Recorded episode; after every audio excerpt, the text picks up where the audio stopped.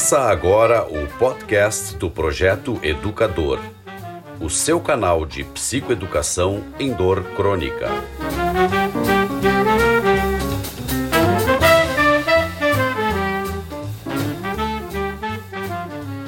Olá, pessoal, bem-vindos a mais um podcast do Projeto Educador.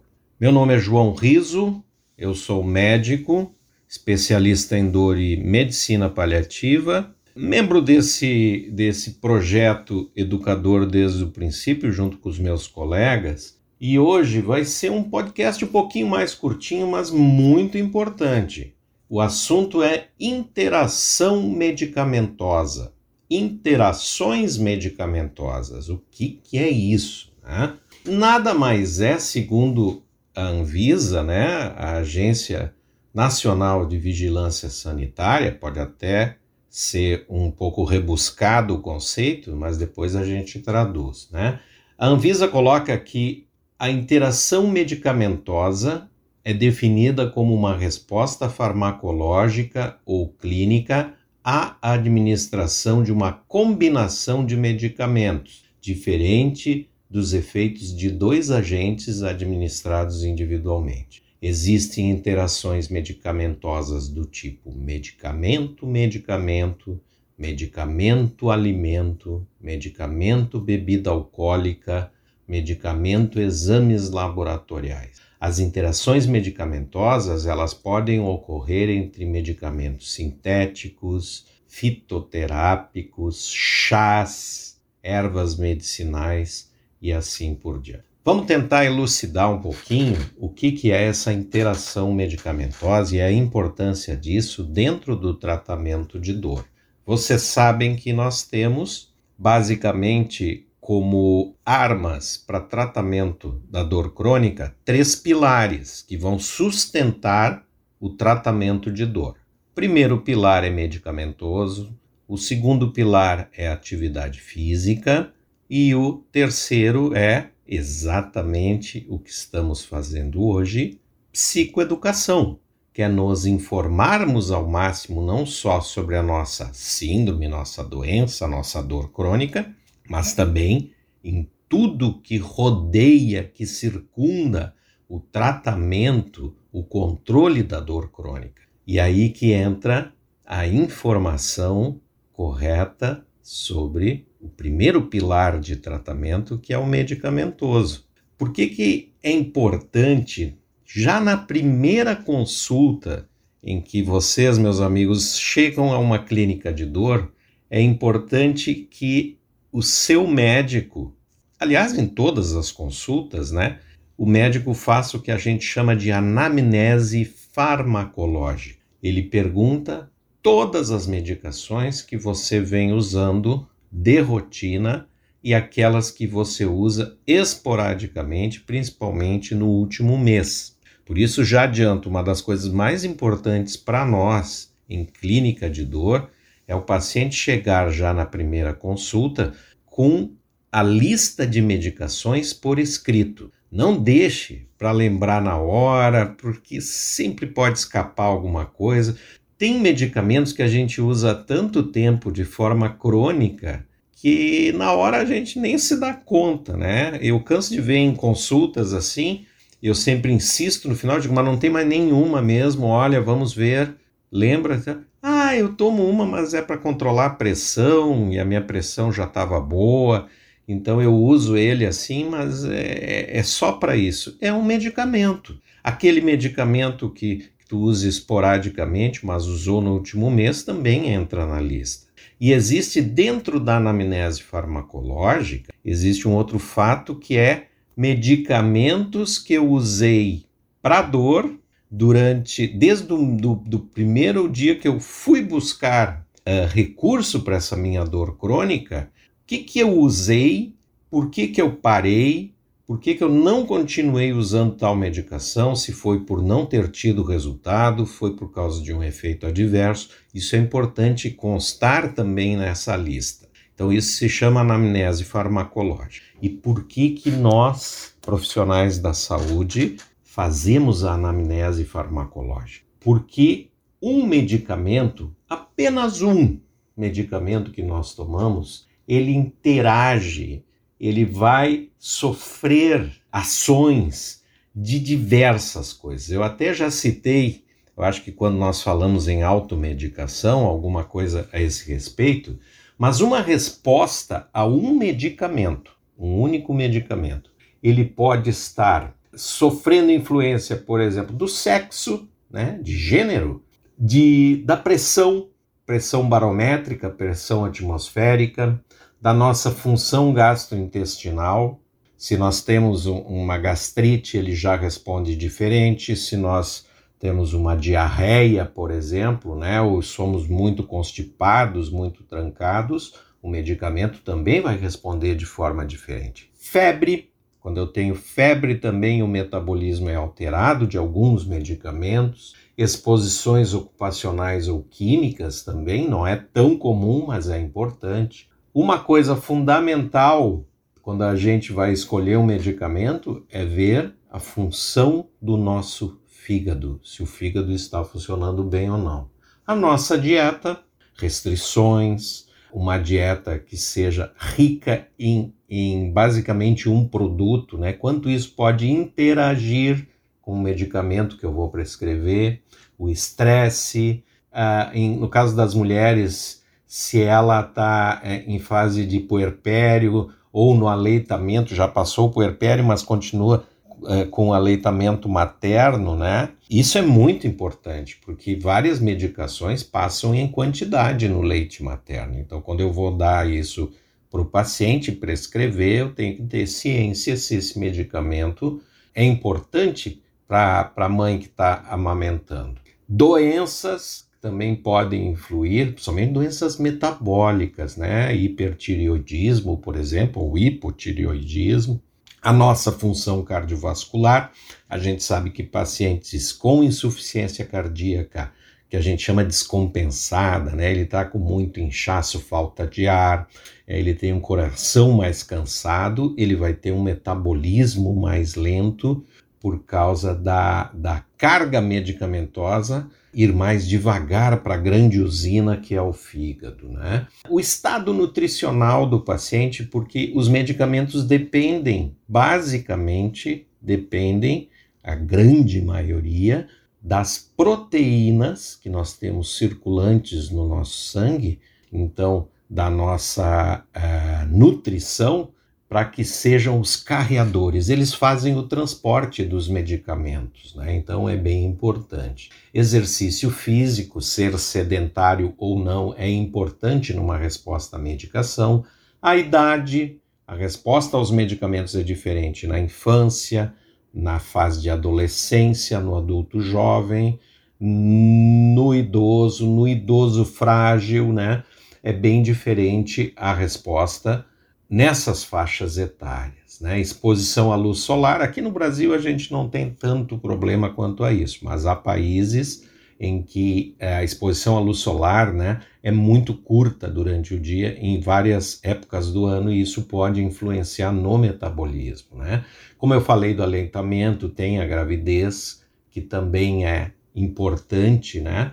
A gente tem que ter muito cuidado, existe toda uma orientação para medicamentos que se pode usar na grávida.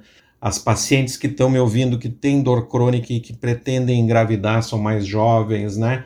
Elas é, têm que rever assim com todos os seus médicos quais os medicamentos que ela pode vir a poder evitar ou não, né? Se eu tenho que evitar, se eu posso usar durante a gravidez, pesar o que a gente chama de risco-benefício, né?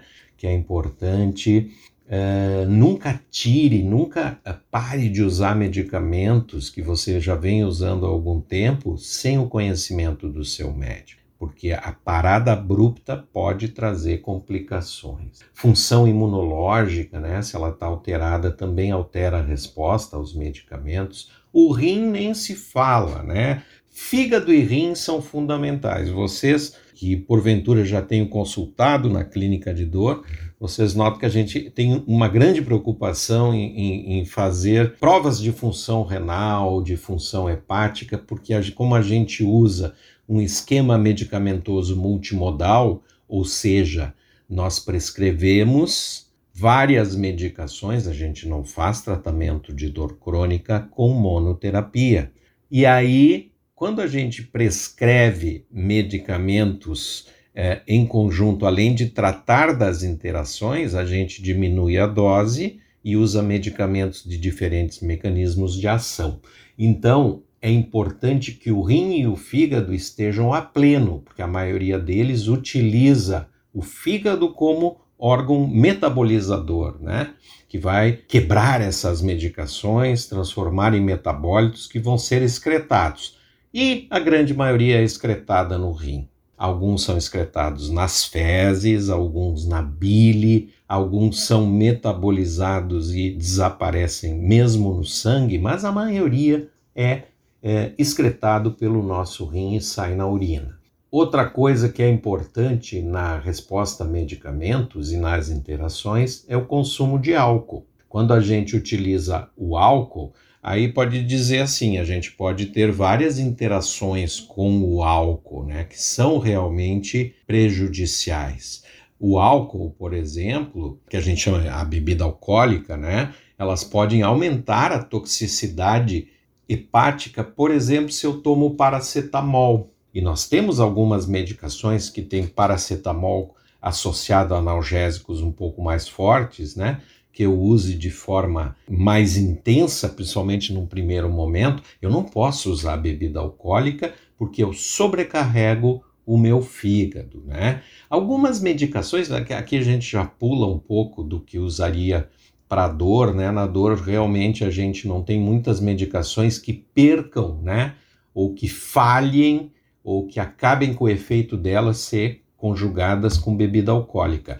Em compensação, a maioria das medicações analgésicas e os seus adjuvantes, que são medicações que melhoram essa performance, veja, por exemplo, alguns antidepressivos que nós utilizamos para dor, alguns anticonvulsivantes que nós chamamos de neuromoduladores, são fármacos de ação central, como são também os derivados opioides, né, que são os analgésicos um pouco mais fortes. Eles agem centralmente. Quando eu agrego álcool nisso, eu tenho geralmente uma resposta sedativa. O paciente vai ter muito mais sonolência, ele pode ter mais náuseas e vômitos, né? Então, a bebida alcoólica, geralmente, a gente pede para evitar, né, quando se usa medicamentos de ação central. Vai também prejudicar o que tange a motricidade fina, a atenção, né? Então, tudo isso, do ponto de vista que a gente chama de cognitivo, é importante não associar bebida alcoólica. O cigarro, o cigarro, ele influencia muitas medicações, seja na resposta, no metabolismo, então a gente tem que ter cuidado. A gente tem que avaliar quando vai dar uma medicação, se aquela medicação é muito lipofílica, se ela deposita em gordura, porque daí nós vamos ter que avaliar se aquele paciente está num peso mais ou menos aceitável, ou se ele está em sobrepeso, ou se ele é um paciente obeso. O contrário, como eu já falei, da, da nutrição também, se aquele paciente está muito abaixo do, do seu padrão normal de peso, ele vai ter dificuldade também com os medicamentos. Mas o que importa mais em interações no dia a dia, na hora que a gente faz a anamnese, porque nós vamos levar em considerações, consideração, desculpe, todos esses uh, elementos que eu citei agora. Mas Especificamente, a gente precisa da anamnese farmacológica para ver se não há interação com outros medicamentos. Eu cito o seguinte: muitas vezes o paciente ele nem está sabendo, né? Ele usa medicamentos que têm um nome comercial, mas eles são combinados. É a combinação, por exemplo, de um anti-inflamatório com um relaxante muscular. E geralmente tem junto também um, um analgésico menor. Então, nós temos três medicamentos num. Aí ele toma aquele mais como se fosse um relaxante muscular e junto com ele um anti-inflamatório. Quando eu tomo dois anti-inflamatórios, além de ser completamente inútil essa interação, né, ela não é positiva, porque nós podemos ter interações positivas e interações negativas. Essa é muito negativa, porque eu aumento eu dobro, eu, eu faço isso exponencialmente o risco de eventos adversos. Quando eu associo, por exemplo, um anti-inflamatório chamado não esteroides, que são esses anti-inflamatórios normais que se compram em farmácia, muito conhecidos e muito prescritos também, junto com um corticoide, né? Os corticosteroides, né? vulgarmente se chama de cortisona. Eles são bem deletérios para o sistema digestivo, pode causar uma gastrite aguda, uma úlcera gástrica aguda, né? Porque eles vão interagir maleficamente nesse sentido. Outro é quando eu uso analgésicos fortes, derivados do, de, de, dos opioides, derivados da morfina, né? Primo irmãos da morfina. Hoje a gente tem, claro, fármacos feitos para uso crônico, muito seguros, em, em forma de, de, de adesivo, de PET, fármacos realmente importantes. Mas nós temos que cuidar se aquele paciente, né? Se você está usando, por exemplo, derivados benzodiazepínicos, que são medicamentos mais antigos que são usados para sono e muitos pacientes, principalmente de mais idade, utilizam esses medicamentos de forma crônica há muitos anos e às vezes nem citam na consulta que estão usando. Ou não lembro nem o nome, né? Tomo todas as noites há 20, 30 anos, mas não lembro nem o nome dele. Esse tipo de medicamento tem muita interação com analgésicos opioides. E aí esse pode ser um fator que vai trazer grandes efeitos adversos, né? Que somados podem fazer a gente ter que desistir daquele fármaco, achando que ele é que está dando todo o problema, quando na verdade é a interação entre os dois, né? Alguns chás são importantes, erva de São João, por exemplo, né? Que interage demais. Alguns antidepressivos Uh, quando combinados, pode dar problema. Medicamentos como, por exemplo, o tramadol, que é um analgésico bastante conhecido, né?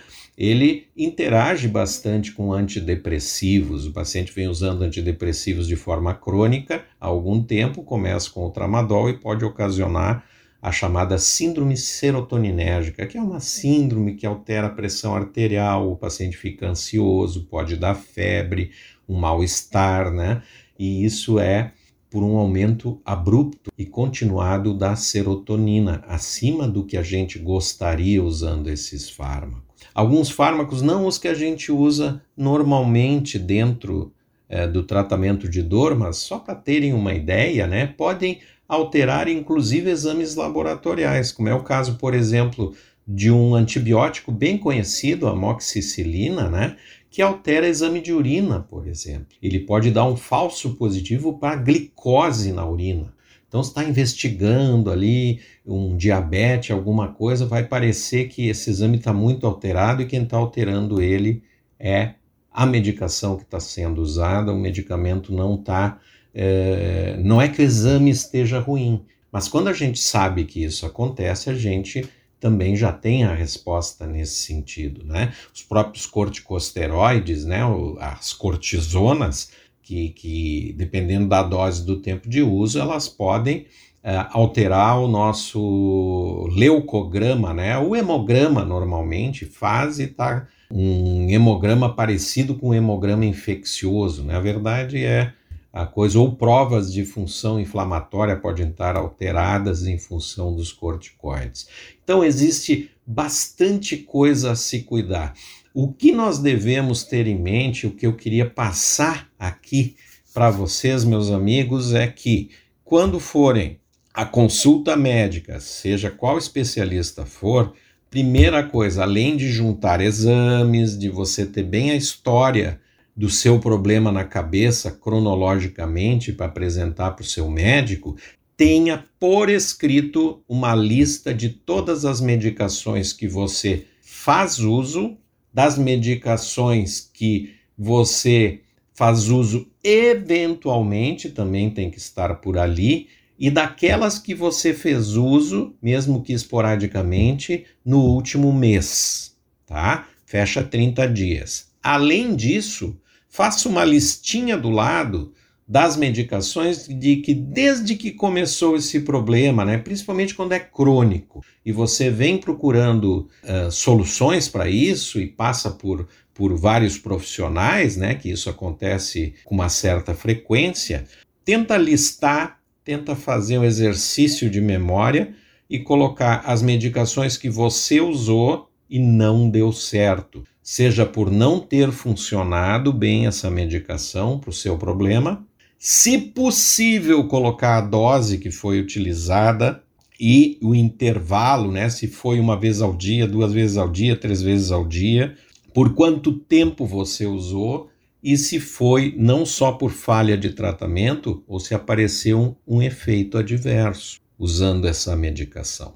Então, isso é importante para propiciar para o teu médico a, a chance de conhecer tudo isso, avaliar as interações entre as medicações e o que, que foi eficaz ou não foi eficaz. Vocês viram que a resposta a um medicamento tem dezenas, dezenas de coisas que podem influenciar uma simples tomada de medicações. Então não é fácil, mas a gente tem que, quanto mais eh, substrato, quanto mais conteúdo nós nós formos entregar para o nosso médico, mais ele vai poder avaliar corretamente qual a melhor combinação que você poderá usar. E mais do que isso, qual a combinação que você não pode utilizar, que tem que ser cortada. Aí as coisas ficam bem, bem mais facilitadas. Então, o nosso assunto de hoje foi interações medicamentosas, é um assunto bem bacana assim para a gente discutir. Aqui foi só uma pincelada, né? Para a gente abrir um pouco a mente para isso. Pô, que importante que é saber todas as a, a coisas, né? Pô, me esqueci de levar na consulta. Não pode esquecer. Isso é fundamental em qualquer consulta médica.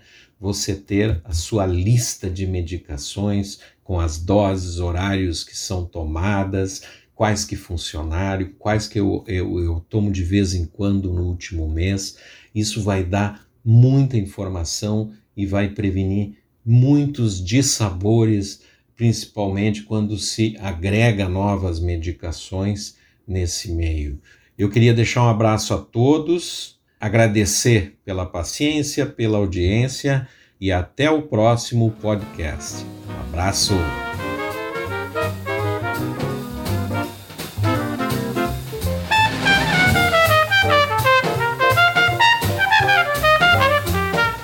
Você ouviu o podcast do Projeto Educador. Acesse o nosso site e conheça a nossa plataforma educativa www.projetoeducador.com.br.